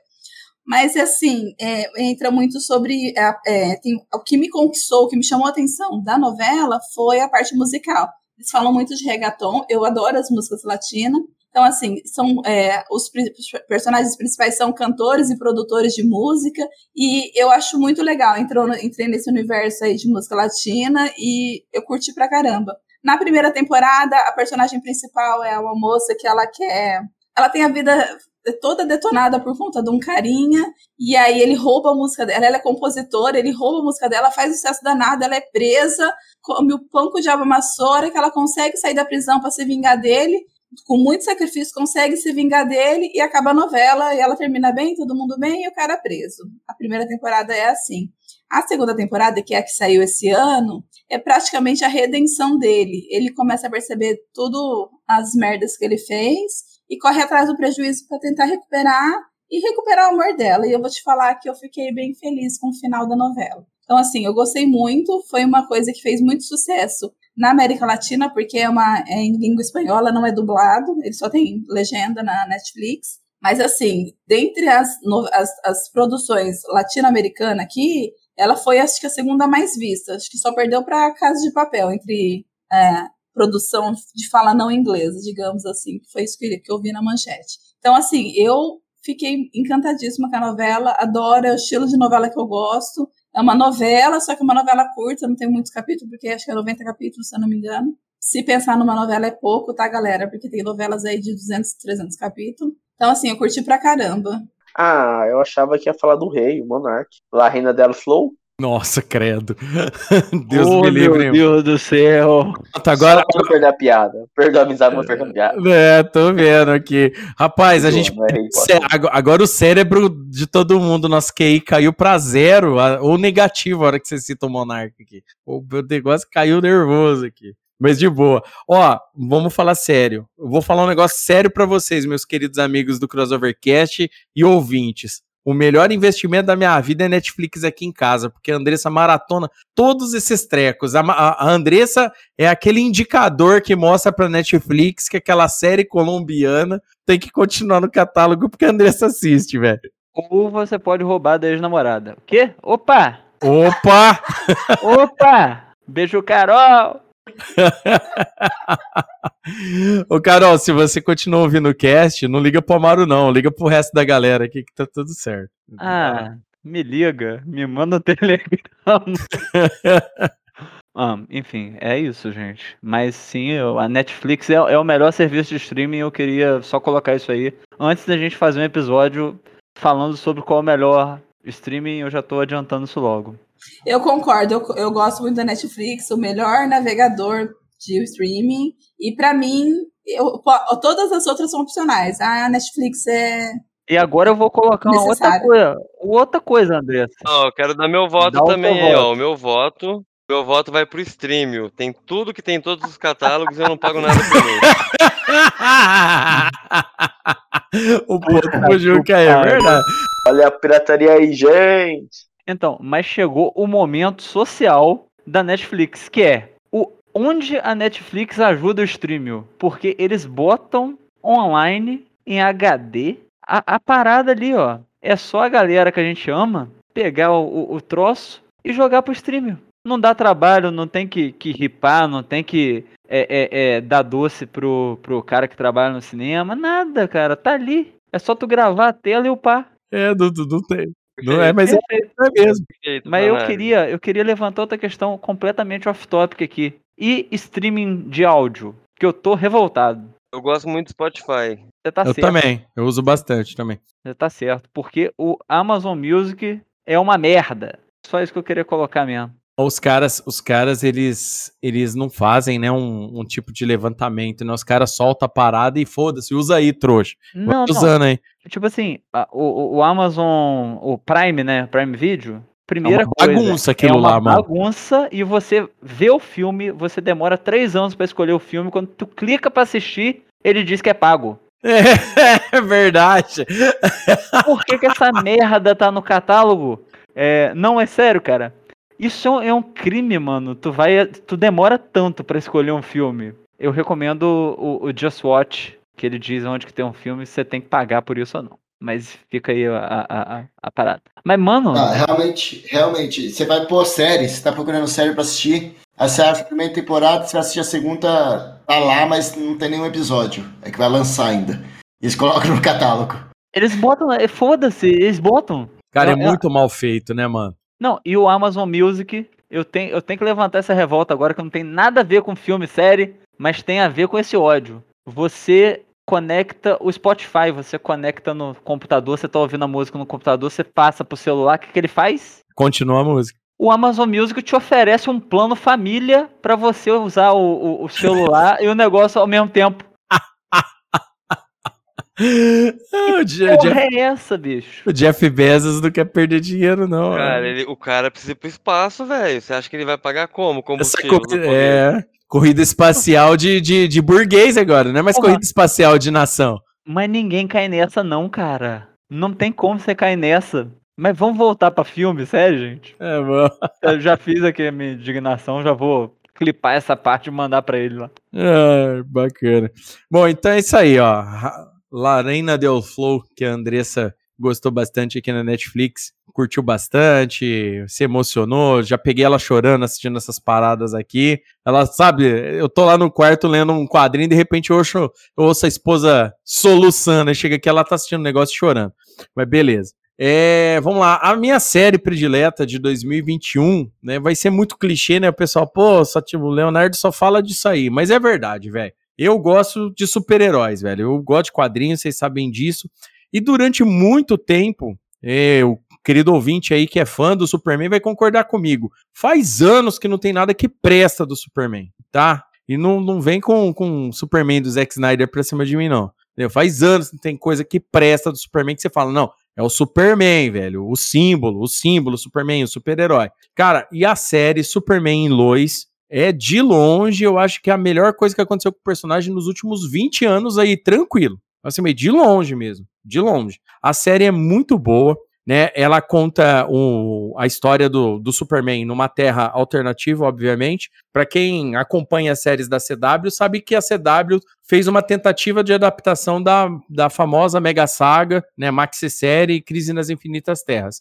Fizeram do jeito CW de ser, obviamente, mas rolou um reset em tudo lá. Mas é, o Superman que aparece da CW lá, no final das contas, eles não, não utilizaram mais aquela versão. Eles pegaram uma outra versão do Superman lá, onde que os filhos do Superman são dois adolescentes. Tá? O Superman tem dois filhos gêmeos, o Jonathan e, e o Jordan, e eles são adolescentes. E a série, além de lidar com os problemas normais que o Superman tem direto, tal, as ameaças de sempre, é, o Jordan começa a despertar poderes, né? Começa a despertar os poderes e tal. E a série tem um foco tanto na família do Superman, o que eu acho isso muito importante, porque é, poucos quadrinhos trabalharam bem. Alguns trabalharam, assim, houve bom trabalho com o Superman na parte familiar dele e tal durante um tempo. E agora retornou isso até, inclusive, com, com- com o Jonathan, tá, tá até um pouco mais velho, mas estava meio zoado nos quadrinhos. Mas aí no filme, na, na série, no caso, é muito bem trabalhado no meu ponto de vista. Tem muita gente que reclama, ah, muito drama tal, porque a galera quer assistir o Superman socando, né? A galera aí que tá acostumada com o Superman do mal o tempo todo, acha que o Superman sai socando tudo assim na louca, sem, sem parar pra pensar. Superman não é um herói assim. Superman ele só age quando é necessário, entendeu? E a, o Tyler, né, que é o cara que tá fazendo o Superman, ele faz o Superman muito bem feito. Aquele Superman que te causa esperança, que causa inspiração. Quando todas as cenas do Superman são inspiradoras, eu acho isso muito legal na série. E a série, ao mesmo tempo, traz alguns conceitos bem legais, né? Traz o. Traz. é, ameaça de, de, de terras alternativas, traz ameaça de kryptonianos, né? Porque é um, um clichê, mas às vezes é bem utilizado, traz alguns conceitos conhecidos dos quadrinhos do Superman, como o, erra- o termo erradicador. Então, é, é assim, eu recomendo muito para quem é fã do Superman e tá carente de assistir alguma coisa do Superman, assistir Superman Lois. Ela não tem a mesma vibe daquela série dos anos 90, né? Lois e Clark, né? Não tem aquela vibe mais, mais tipo, sitcom que tinha aquela, aquela série, por mais que ela era boa também. Essa série ela é um pouquinho mais séria. Ela é como se você estivesse lendo quadrinhos do Superman. Só que ao contrário do Superman normal dos quadrinhos, que só tem um filho, que é o Jonathan, aqui a gente tem dois, que é o, que é o Jonathan e o Jordan. E tudo isso é desenrolado. Eu gostaria de dar um destaque para a atriz que faz a Lois Lane, porque ela faz a versão da Lois Lane que todo mundo gosta, que é aquela Lois Lane badass mesmo, aquela Lois Lane corajosa, sabe? Que vai para cima da notícia, que quer descobrir o que tá acontecendo. Então aí, a minha recomendação pro querido ouvinte, minha série que eu mais gostei esse ano, muito bacana mesmo, Superman Lois. E vai estar estreando logo mais, daqui um ou dois meses já tá saindo a segunda temporada da série. Então eu recomendo fortemente aí pra galera assistir Superman Lois. Pera aí, Léo. O Jordan é filho do Superman? Ah, então é por isso que ele é famoso por voar nas quadras. Porra, velho.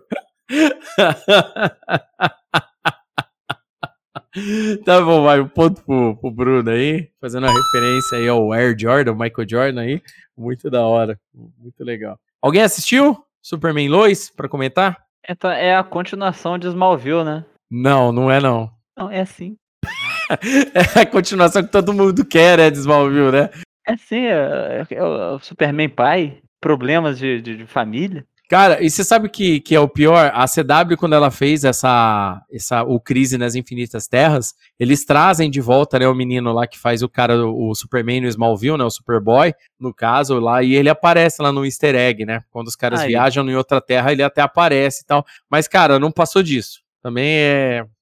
Só colocou melzinho na boca dos fãs de Smallville aí e acabou, né? Vai ter, que, vai ter ouvinte que vai me xingar porque eu falei que nos últimos 20 anos foi a melhor coisa que aconteceu foi Superman Lois por causa de Smallville, né? Mas eu vou falar pra vocês, cara, é melhor que Smallville, é sério. É melhor que Smallville. Smallville é uma É. série legal? É. Mas, Mas, tem a trilha sonora tão marcante. não, cara, é- o, o foco é diferente, né? Eu Smallville vou, foi- eu, vou, eu vou falar Smallville, você vai dizer o que, que vem na sua cabeça. Smallville. Somebody say É, me. É isso aí, é, é o que Cara, vem na cabeça. Isso veio, rapaz, isso é muito forte, mano. Mas assim, a série, pra quem é fã do Superman, é sério, pra quem é fã do Superman que gosta, vai se sentir bem representado, vai gostar muito da série. É uma série leve, estilão CW mesmo, cara, mas é, uma, mas é de super-herói. A história é da hora, o roteiro foi, foi bem pensado.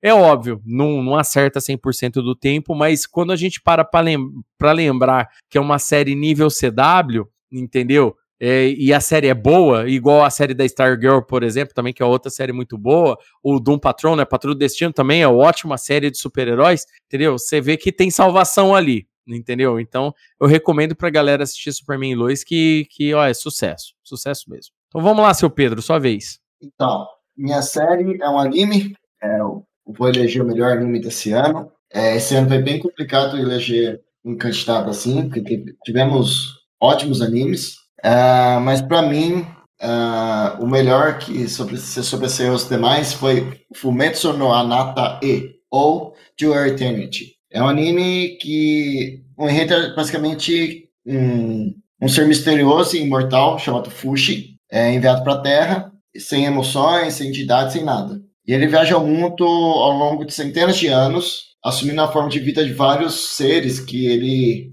encontra pelo caminho. E com isso, ele começa a aprender o que é ser é, humano, é, porque ocasionalmente ele entra em contato com humanos, ele se transforma em um humano e aí ele começa a aprender o que é ter emoções, é, o que ser, o que é humanidade, é, e é muito comovente. É, para todos que assisti- assistiram o primeiro episódio, já, já vão chorar, basicamente. Não tem como você sair desse anime sem se é, sentir comovido. É, a, a animação é, é muito bonita e a história é bem rica, então é, vale muito a pena conferir. É bacana, cara. Tem, tem bastante anime. Cara, anime é aquele negócio, né? O Pedro, gente, a gente vive falando aqui, brincando com isso, né? Mas é verdade. O Pedro assiste todos os animes da temporada. Então, se o Pedro tá falando que esse anime é bacana, compensa, dá uma chance pro anime, porque certeza que o anime é bacanudo, velho. Isso daí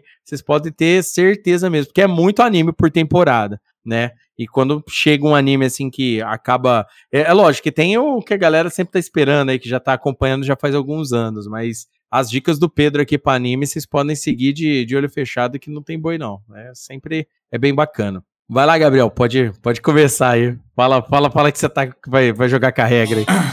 Ah, então jogando. aí? jogando com o regulamento debaixo do braço, eu vou de One Piece, que eu poderia colocar One Piece como o destaque por 20 anos aqui, que daria, né? Afinal, o bagulho é infinito. Com o regulamento debaixo do braço, eu, eu vou de One Piece nessa, nesse arco de Wano que está saindo, porque é um arco que soube resgatar bem personagens do passado. Uma animação que tá muito, muito boa mesmo, tá muito sutil, as cenas de luta e tal. Como é uma coisa bem oriental, eles alteraram todos os traços do, do, do anime, ficou um negócio muito louco. E como eu falei, tá sabendo aproveitar bem personagens do passado. Muito, muito, muito pouco filler mesmo. Eu acho que eu nem lembro qual foi um filler de- desse arco. Literalmente não tem quase nenhum. E porradaria o tempo todo, que é o mais importante. Já, já passando aquele aspecto de que a tripulação está mais é, adulta, responsável, não sei o que, e a porradaria comendo solto, que é o que importa mais. Vilões bons e porrada da boa. É isso. One Piece não vai acabar nunca mais, velho. Eu, eu não, eu não é. manjo de- de One Piece por causa disso, mano. É muito grande, velho. É, ah, inclusive eu queria ressaltar que acertaram aí na, na aparência do, do Marco Fênix no futuro e Yamato, que todo mundo queria saber como que seria. Geralmente é tudo igual no, no mangá, né? É igual do mangá assim, galera, fica tranquilo. E, e show. Tô dois, dois episódios atrasados, mas creio que vale a pena, assim, é, continuar assistindo. Vai, vamos, vamos embora, pessoal. Assiste aí, Pirata que Estica. Uhul! Falando de pirataria. É, falando de pirataria. Olha aí a É. referência. A gente sempre cai aí nessa aí, né? Tem que mudar o nome do cast pra que torrent cast. Pirata Cast, né? Posso fazer uma menção honrosa, Léo? Vai, pode ir, manda ver. Eu queria falar também uma menção honrosa a uma série que eu, assim, assisti quase todo dia, que foi a CPI da pandemia. Opa, errei. Calma. Pô, essa a, certa mais, série, foi a mais engraçada que eu vi no ano passado. Duro que é. De certa forma, foi. É, uma novela, na verdade, mas tudo bem. Na verdade, é um reality show, né? Se você for para É, pensar. é verdade, é verdade. Dura que o custo, de, o custo de produção foi caro pra gente, né? É que o prêmio de um milhão não foi. Enfim, deixa quieto. É, foi o que o Juca falou. O, o custo, o custo foi, foi caro. O custo foi caro pro Brasil aí como um todo. Foda. Não, mas falando sério agora, eu só queria é, deixar aqui marcado o fim de La Casa de Papel. Eu que todo ano elejo La Casa de Papel a melhor temporada, melhor série, né? Com uma temporada. Mas é que esse ano, a temporada que teve, né? A parte 1 e a parte 2 da última temporada, é, para mim foi a melhor de todas, assim, de todo mundo que passou, conseguiram se superar e fazer um- uma boa trama. Ainda, perdão, ainda não explicaram como todo aquele material conseguiu entrar na no, no banco, né? Tudo aquelas armamentos, tudo que eles usaram, mas são de menos. E queria deixar aqui uma profecia, que vão fazer um spin-off de La Casa de Papel e que o personagem principal vai ser o sobrinho do professor. Eis aqui a minha profecia. Olha, eu assisti também, acompanhei a série, adorei a finalização, gostei, fiquei satisfeita. E eu não duvido nada, não, porque ele tem tudo para ser um próximo professor, sim. Enquanto ele é só estagiário, né? Estagiário que faz aquele curso lá de magistério. É, porque ele fez merda, entendeu? Ele tentou dar um golpe e foi, lev- e foi passado para trás. Então, assim, Calma, Ele ainda- que eu ainda não vi. Calma que eu ainda não vi. ele ainda está em aprendizagem. É isso que eu quero dizer. caramba já. menos. Eu também quero fazer uma menção honrosa. Então faz, velho. Ah lá. É uma série que, assim, a minha mãe que assistiu, indicou pra mim e eu fiquei apaixonada na série. É uma série coreana, chama O Rei de Porcelana. Estreou mês passado, em dezembro, se eu não me engano. E é assim, é uma série romântica na Coreia, no tempo feudal. E é muito fofa a parte do amor. Tem toda uma intriga, tem toda a parte de envolvimento com o rei, os briga política e tudo mais, mas a parte do amor é linda. Ai, ai, ai. É. É, é um dorama. É um dorama. É um dorama. É, dorama é, é total. dorama, é dorama. É dorama de época. Isso, e eu assisto na velocidade 1,5, porque eu não tenho paciência para esperar toda a parte de filmagem deles, que eles são muito devagar. Que coisa, né? Eu tô até sem palavras. que, Tipo, pra- rola normal. Né. Te e-mail, juro, um ele e rola meio no- ele rola na minha velocidade normal de, de qualquer outra coisa. Ele, ele fica tipo a novela da sete, tá ligado? De época, tudo certinho ali, no tempo certo. Até a música não fica estranha. Meu Deus, cara. Eu vou começar a fazer isso. com Eu não tenho assistido mais muito dorama, né? Não, a razão é produção, óbvia. perdeu o namorado, já era. Ai, ai. É, estamos É. quase de novo. Mas enfim, é, lá. Produção japonesa, chinesa, dá para fazer na velocidade 1,5 tranquilamente. Produção latina, impossível. Porque daí a gente, eles falam mais rápido que a gente, então aí fica bem complicado. Ah, e não podemos esquecer também de fazer uma menção honrosa ao Skid Game, né? Round 6, que foi um fenômeno esse Sim. ano. Caralho, a gente deixou essa. E só isso mesmo, porque a série é boa, foi um sucesso, mas acabou. Também é um dorama? Se pá, Se pá, pera aí, deixa eu pesquisar no Google aqui. Round 6 é dorama? conservadores dirão que sim. Mas para fins de consumo, é uma série. É, é, é dorama, é dorama. Então, é, Round 6 é muito bom, cara. Round 6 é, tipo assim, bate com qualquer série aí que a gente citou anteriormente. Mas alguém tem alguma coisa pra falar de Round 6? Só que eu não assisti. Parece que o Brasil inteiro assistiu, menos até eu. hoje, Até hoje. cara, é bonzão, velho. Na moral. Na moral. É muito Não, bom. eu vou dar uma moral. A hora que eu tiver tempo, eu vou assistir sim. Então, é, a minha conta menção honrosa é o The Purge, é o de 2021, que é o Forever Purge, que é uma merda. O filme é horroroso. O ponto alto do filme é o cara dando uma rasteira de moto na pessoa. E fora isso, não tem nada, não acontece nada, o filme é chatíssimo. E é, é um- é um- um- uma decepção muito grande com o Jason Blum, que é o cabeça da, da Blumhouse, que é a- uma das maiores produtoras aí de filme de terror, dessas pegadas aí. Só que o cara tá cagando no pau total agora, recentemente. Aí não, não- assisti nada bom que ele tenha feito recentemente. Aí fica aí essa, esse recado aí. Jason Blum, queremos você aqui e vá a merda. Ô, louca. então tá bom. Eu só tenho uma menção honrosa, na verdade, é aquela menção honrosa que o ouvinte do, do Crossovercast deve estar esperando até agora falar, né? Falou, como ninguém vai falar desse filme? Como ninguém vai falar desse filme? Que é o filme do Homem-Aranha, né? O Homem-Aranha, muito bacana, mas pra não ficar injusto, ao Esquadrão Suicida, porque, cara, eu, pra mim, os dois melhores filmes de super-herói do ano, né? No caso, se a gente for levar a grosso modo, Eternos também foi um puta filme de super-heróis esse ano. Então, tipo assim, eu acho que esse ano de filme de super-heróis a galera tava bem servido, tá? O legal do Esquadrão Suicida é ver que a DC ainda tá no jogo. É bem legal, porque o filme traz muito do universo DC sem ter medo de ser feliz, porque tem a moral de mandar o Starro no filme como, como, como um vilão final, do boss final do filme, foi, foi muito bom. O filme dos Eternos levou o, a, o universo Marvel no- nos cinemas para um outro patamar. Acabou a desculpa para não trazer um Galactus daqui para frente, entendeu? E o filme do Homem-Aranha foi aquele show de fanservice, né? Para quem assistiu, né? É, o filme, cara, pelo, todas as expectativas do nosso cast de filme do Homem-Aranha acontecem no filme. Isso que é o mais engraçado. É muito bom mesmo. Então são essas aí as considerações finais que eu tenho para fazer. Não, assim. eu queria ressaltar uma coisa, porque o Homem-Aranha ele já cai no Oscar do 2022. E por isso que a gente não colocou, entendeu? Porque a gente tá com o, o caralho lá embaixo do braço. O, como é é o- regras. o meme? É, exatamente. Aí Eu, eles queria- só eu vai- quero fazer uma menção honrosa também, uma menção honrosa patriótica aí.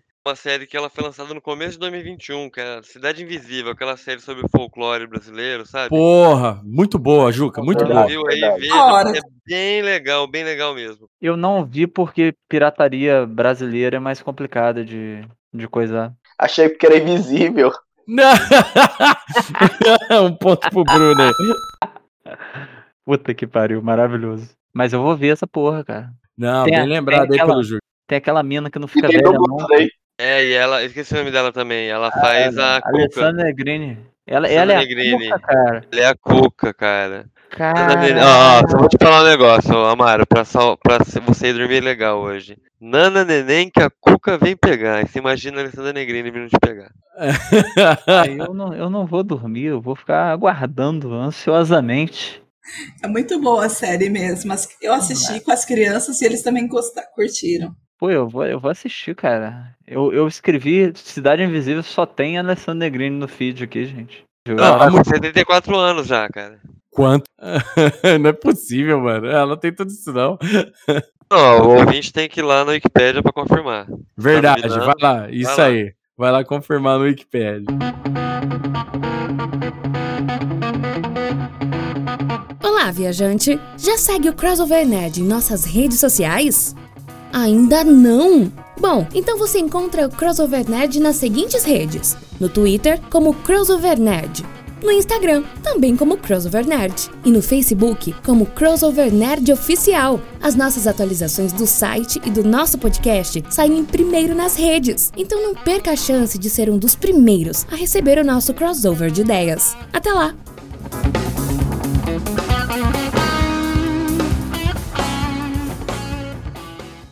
É isso aí, querido ouvinte. Então, esse daqui foi o nosso cast dos melhores do ano, aqui que a gente mais gostou, nossos filmes e séries que a gente mais gostou esse ano. Espero que vocês tenham gostado. É, se não assistiram, vão atrás de assistir. Vale a pena dar uma moral nessas produções aqui, que elas são bem bacanas mesmo. Algumas das menções honrosas que a gente falou também.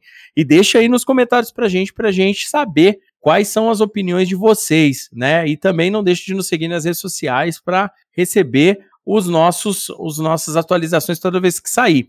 Lembre-se que pixcrossovernerd@gmail.com, caso você queira ajudar a gente com Pix aí, então pode, se estiver sentindo aí, é, boas festas aí pra galera do Crossover Nerd, e aqui do Crossovercast. Então vamos lá. Andressa Palmieri, suas considerações finais, tchauzinho pra galera. É isso aí, galera. A gente falou um pouquinho aqui do que mais marcou, mas tem muita coisa boa aí na rede. Pedro Fusaro, suas considerações finais, tchauzinho pra galera. É isso aí, pessoal. Nós falamos nossos favoritos. Agora eu quero saber de vocês. Qual episódio de Crossovercast foi seu favorito do ano passado? É, bem lembrado. Qual o episódio do Crossovercast do ano passado Porra, foi seu me- favorito? Meteu essa, porra. Meteu essa. É. O Casimiro. Meteu essa, porra. Ai, bacana. Tá certíssimo, porra. Total. Bruno Azevedo, suas considerações finais e tchauzinho pra galera. Então é isso aí, galera. Espero que vocês também tenham se simpatizado com os filmes e séries que nós falamos. Caso não, não esqueça de comentar. E até o próximo episódio. É isso aí. Amaro Assad, suas considerações finais, tchauzinho pra galera. É isso aí, galera. Uma boa noite, tarde, manhã, sei lá, madrugada. E eu desejo para que eu desejo que todos vocês envelheçam igual a Alessandra Negrini. Ou não envelheçam, né? Porque ela não, envelheceu, ela tá ela- inteira. o, o tempo tá passando, mas o tempo não tá surtindo efeito sobre ela. A Cuca sabe os feitiços certos. Exato. Aí, Cara- como é que con- contextualizou tudo, gente? É exatamente isso, Isso aí. aqui funciona maravilhosamente bem, gente. Isso aqui é a zaga da Holanda. É, o, só vou avisar o querido ouvinte que o Gabriel não vai se despedir, porque aqui na nossa região tá chovendo bastante. Caiu a internet do nosso querido Gabriel. A gente esperou, esperou, esperou. Aqui, cinco horas depois, a gente tá finalizando o cast aqui. Não, mas, mas fica tranquilo, porque é, a gente é a parte tranquila disso aí, porque a gente esperou ele. Imagina o time dele como é que tá agora. É. Ai, O ele- único, o ele- único maluco que não tava nem positivo, tava neutro. É. Ele cai. ele não tá aqui pra se defender, show. Ah, já tem a telinha de. Nem a telinha de derrota tem lá, porque tô- os bonequinhos estão parados andando. Parado andando faz sentido. Você que joga LOL, você sabe do que eu tô falando. Exatamente. Então vamos lá. Quem ganhou hoje aqui? Quem foi, hein, mo? Ah, Juca Vladislau aqui, pra variar. Ganhou Já mais é- uma vez. Já É, é já- sexta vez seguida. Já é sexta vez seguida Ele o ganhou ganha. todas esse ano. Esse ano, o maior campeão de 2022 tá sendo o Juca aqui, ó. 100% de aproveitamento. E aí É. o meu prêmio vai ser poder me despedir, né? Que você esqueceu de mim, cara. Você esqueceu de mim. Eu, na verdade, na verdade, eu falei primeiro antes de falar, chamar você, meu rei. Ah, Eu não olha, esqueci. tudo planejado, cara. É, ó. E vamos lá, você campeão de hoje aí, campeão do. o, o Juca vai falar? Vai. Deixa eu pegar o celular. queria, eu queria dedicar o bicampeonato aí, né? Que eu fui o campeão também de 2021. Queria de- dedicar o bicampeonato à minha família, ao Yuri Toledo e ao Carlos Alberto de Nóbrega, que foram que- assim, o cara que formou muito minha- meu caráter. Obrigado, Carlos. Qualquer dia a gente, a gente senta junto na praça. É isso aí, com certeza. é isso aí, querido ouvinte. Obrigado por mais esse- esse episódio, obrigado por mais essa audição e até o próximo Crossovercast. Tchau.